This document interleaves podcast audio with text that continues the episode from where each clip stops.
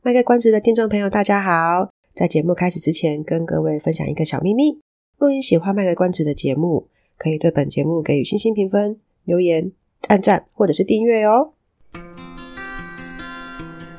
欢迎收听卖个关子，来听听咨商心理师麦麦今天想跟你卖什么关子，陪你迈过人生关卡。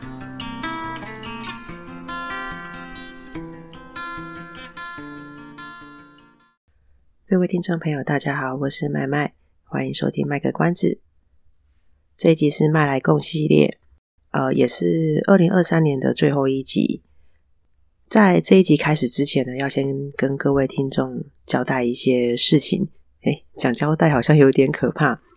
先跟各位听众朋友说明一些事情好了。其实做这个节目大概也已经两年了，其实我自己也蛮惊讶会。做到两年这么久，然后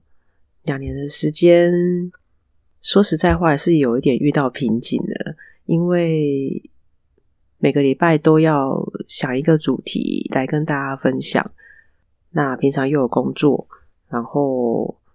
就是毕竟我的专职也不是在做 Podcast 或是 YouTube 嘛，所以现在其实有点。可以体会到那那一些 YouTuber 他们为什么会说开始要暂停更新之类的这个打算，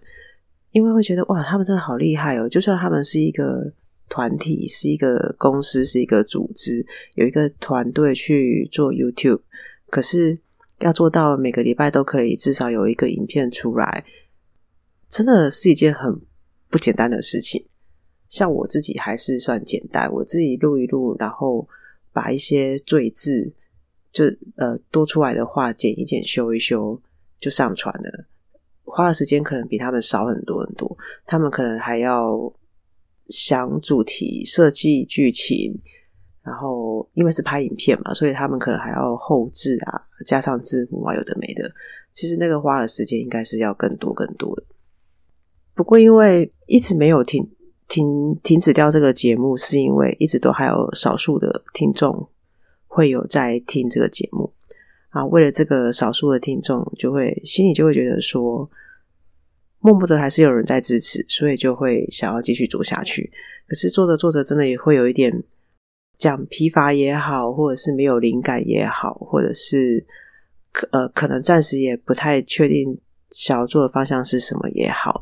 总之就是对现在节目的走向会有一点不知道可以再怎么样去做，所以呢，接下来刚好这一集也是二零二三年的最后一集嘛，所以也趁现在跟各位听众交代一下，因为有的人可能是只有听 Podcast 或者是 YouTube，是没有看。那个粉砖路上有心理师的，在那边其实我讲了，就是从明年开始呢，麦麦这个节目呢会变成不定期的更新。现在是一个礼拜会更新一次嘛？那从下个礼拜，诶，正好就是一月一一号，从下礼拜开始呢，就会有一点每个礼拜就是要看麦麦的心情啊，或是麦麦当时有没有灵感。那如果有什么想法的话呢，就会录；那如果没有什么特别的想法的话呢，可能慢慢会先就那一周就暂停播出，所以就也不会特别在节目上讲说，呃，下一周会不会有新的一集？因为有时候就要看那一周的状态，所以因为我固定录音都是礼拜五，然后上架都是隔周一嘛，所以我真的也不太不太会知道说我下礼拜的状态是什么啦。如果大家会想要呃觉得哎，还是想要继续支持收听。那可以就是按下我们的订阅键，不管是从 First Story，或是按下 YouTube 的订阅键，或是从各大平台，呃，你听的 Podcast 的管道，Apple Podcast 啊，或者是什么 Spotify 啊、KK Bus 啊、Mix Bus 啊，都可以，就按下订阅键。那如果有新的单集推出的话呢，就可以在第一时间收到通知。可能不会马上收起来啦，因为还是会有想要推广。有关于心理学或者是智商的一些知识，或者是一些呃相关的一些内容，所以收节目这件事情应该是不会啦，只是说更新的速度不会像现在是很定期的每个礼拜一次。搞不好一揽下去一个月才一次也不一定，就不知道啦。反正就是明年再说，那只是不会定时更新这件事情是确定的。那就请大家多多包涵，也请大家继续支持了。那这一集是麦来购嘛，所以就也不会讲太多呃很硬的东西啦。那要跟大家分享什么呢？不是分享心情而已哦。最近这个公式，公式其实有蛮多还不错的节目。那这一次我看到这个节目哦，青春青春发言人这个节目，坦白讲我很少看，可是因为我看到他的这个 FB 有，这次他介绍的主题是关于这个青少年私密照外流的部分的的议题。那这个其实蛮重要的，因为 他我我我为什么会想要推荐这个？是因为我看到他里面写的文字哦，真的是有蛮吸引我的，因为他就是我们在跟呃学生们谈话的时候。呃，会看到的东西，就有时候跟学生们谈话的时候，会觉得说，哇，他们现在这个年代的恋爱观，真的是要用一个比较全新的角度去看待他们的恋爱观哦。当然啦，老规矩，慢慢会把这个相关的资讯的内容的连接呢，放到我们的资讯栏，大家可以就是去点进去里面看。那这边就简短讲一下，那为什么会吸引我，就是因为他们提到说，诶，其实小孩子他们呃为什么会觉得动不动就在网络上谈恋爱，然后那么快就掉掉入一段，不能讲掉入吧，这么快就会接受一段在网络上其实也才谈没几次，没有没有谈几天的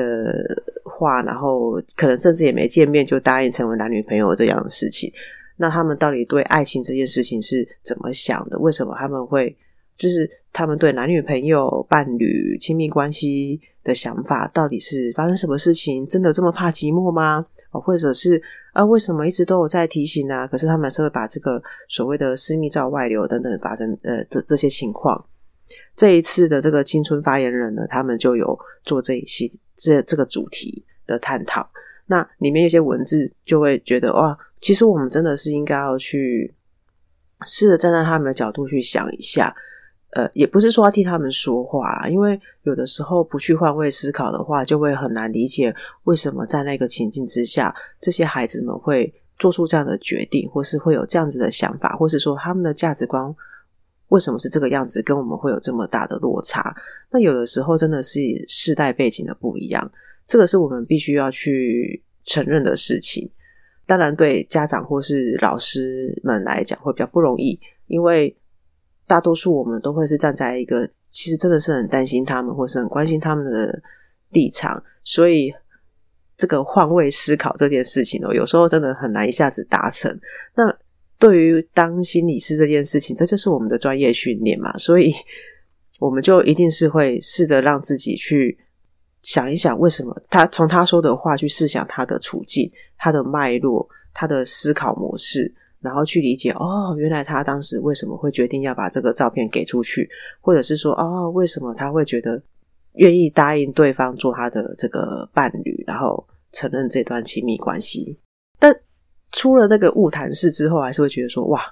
为什么这个孩子他会才跟对方聊了一个晚上，然后对方说哦，要不要当我的女朋友？然后他就说哦，好。我我其实其实当学生们跟我提到这个。过程的时候，我我我刚讲那个什么谈一天就变成男女朋友这件事情，并不是特例哦，是蛮多孩子都会这样讲，所以我也没有泄露个案隐私啊。就是他们可能谈一天、谈两天、谈三天、谈一个礼拜都有。听到了当下，真的都会觉得哇，我好讶异，可是还是要强作镇定，就哦，原来如此这样。或者是他们会说哦，我就跟对方聊天，然后就挂网挂一整晚啊，其实可能也没有没有没有这就那个手机挂在那，不是手机呀、那个通话就一直持续在那边，他两个人可能也没有真的在聊天，就是彼此都爱睡觉。然后我就我 我其实个人心里 always 会想说，所以这个手机开着的意义是什么？可是对他们来讲，这是一个陪伴哦，他们非常重视这样子的陪伴，他们会知道电话那一头是有人的。这个就真的需要靠换位思考，才有办法去理解说，原来对他们来讲。虽然人不在身边，虽然听不到声音，可是我看到那个电话，他的那个通话讯息是通话中的，他们就会有一种安全感。这个对他们来讲是一个很普遍存在的一个呃一个关系的存在的方式。我我必须要去接受他跟认知这件事情，不然的话，我没有办法跟他们继续谈谈下去。如果我一开始就就笑他们说啊，这样根本就看不到看不到人，你你觉得这样关系也叫做有有有存在哦？就如果这样子的质疑的话，那我跟他肯定不会有下一次的谈话啦。但是跟各位分享一下，这是我们真的会听到孩子们这样说这样分享。那即使我觉得很不可思议，可是。一定要去贴近他们，所以我会试着去想象一下那种感觉是什么。那这个青春发言人的这个系列呢，他就会呃有访问到这个实际上有发生过私密照外流事件的人，他来分享他当时的经验处境，就是他当时为什么会做出这样一个决定，他遇到了什么事情。那可是这个东西对他来讲，事后造成什么样的困扰？然后。当然他，呃，应应该也会去探讨说，那该怎么办这样子。然后还有一个东西，其实蛮值得推荐的是，我觉得太用心了。这个这个到底是谁做做的这个网页？我我还我我忘记了。总之呢，就有一个呃网网址呢，大家可以点进去。然后呢，它就很像我们以前小时候玩的那种 RPG 的游戏，呃，就是我们就是主角嘛，然后就要。选择啊，会它会出一些关卡让我们去选择，然后我们就要在关键时刻回回应我们的讯息。那你回的这个方式不，你回的方式不一样呢，就会有不同的结局。它这个东西叫做青春网恋模拟器，我觉得它这个真的蛮不错的，不管是画面、音乐，然后还有那个故事的这个安排，以以它虽然短短的，我好像大概做了。我有点认真的玩，大概十五至二十分钟吧，就经历过那一段从呃怎么样在网络上跟呃认识一个异性，然后啊同性也可以啦，因为他他的角色设定，他就是给他设定成异性，对，这是一个 bug。但是怎么在网络上认识一个人一个网友，然后又跟他坠入这个亲密关系的这个爱爱情当中，然后就一步一步的掉进去这个陷阱，提供了我的私密照。然后担心我的私密照会被人家外流等等这些事情，可能透过这个游游戏这个模拟器，大家比较可以理解为什么小孩子会做出这样子的一个决定，或是他们其实面临了什么样的状况。不过我必须讲啊，就是我在玩的时候，因为我们的立场当然就是我不会轻易给出亲密照啊，所以那个很多选择上哈，我我我都有故意就是要跳脱原本的思考方式，就想说啊。想想一下，我的个案会跟我讲什么话，然后我就就照他们给的学生们给我讲那些话去做回应。那这个游戏到最后呢，我觉得还蛮不错的是，他在结局的部分，因为我的答案就我我玩我玩的那个版本，最后版本是我不我不愿意给他照片，应该是说我不愿意给他非常呃非常裸露的照片，但是已经陆陆续续给了一些清凉照之类的。我玩的版本是这样子。那最后那个。网络上男朋友要我给出非常裸露的照片的时候，我拒绝了嘛。可是拒绝了之后，他就威胁说：“呃，他要把我的照片流出去，因为之前还是有给一些清凉照。那那些照片我都没有马赛克，所以我的脸就是就一看就知道我是谁这样。那他就会告诉你说：啊，我虽然我把决定把对方封锁了，可是我还会担心那些照片要不回来，或者是他根本就是会把它到处，因为他。”就威胁我说要把它传出去，那我就会担心他是不是呃真的传出去了，然后呃那别人看到了我该怎么办？那他就给不管是小朋友也好，或者是学校师老师也好，或是家长也好，就给一些建议可以怎么做啊，然后可以怎么跟孩子们应对，怎么去帮助或陪伴孩子们。这个突然想到我，我我我那个剧情就有点像是。人选之人那个剧情，人选之人那个是因为是真正在关系里面，然后拍被拍的那些信赖照片嘛。那他事后也是很，就是那个王静演的那个角色就很辛苦啊，他就要一直上网的不断的查查那一些所谓的这个色情网站有没有真的他的照片在那边，那那种担心害怕真的是很可怕的。所以还蛮推荐大家可以去玩玩看这个青春网恋模拟器。我现在目前只有玩一个版本啦，因为我我就没有。我是利用那个 上班时间比较空闲的时候，想出来试验看看。因为如果真的要给学生们去去试用的时候，我也比较知道可以怎么去介绍这个东西。那搞不好我之后等一下就马上去玩其他的走向，看有什么样不同的版本。就在这边推荐给大家啦。好啦，那这期就讲到这边喽，就是跟大家分享一下哦，私密照外流这件事情呢，其实是呃，真的是需要留意一下，小孩子都用什么样的软体跟朋友聊天，然后他们都认识了些什么人。有时候我们就算我们很想关心，也很难全部都真的去可以去。监控得到，我们没办法监控他们说的东西，那只能不断的去呃提供他们一个安全感，让他们知道说呃跟出了什么样的状况的话，跟我们讲是可以的，然后我们会陪伴他去度过那一个难关，就是只能这样子。那希望这个青春发言人的这个系列呢，跟这个呃青春网恋的模拟器呢，呃可以提供各位家长做一个参考。让大家可以知道说啊，原来现在的孩子，原来他们的想法是这个样子，所以他们才会这么重视爱情关系啊，或是为什么会愿意给这些照片呢？比较去能够了解他们的脉络，那这样可能跟他们在互动或者是沟通的时候呢，也会觉得比较顺利一点，比较可以知道他们在想什么，这样至少比较不会觉得好像他们一直觉得我们好像就是跟他们有代沟，然后我们的想法很古板什么之类的。OK。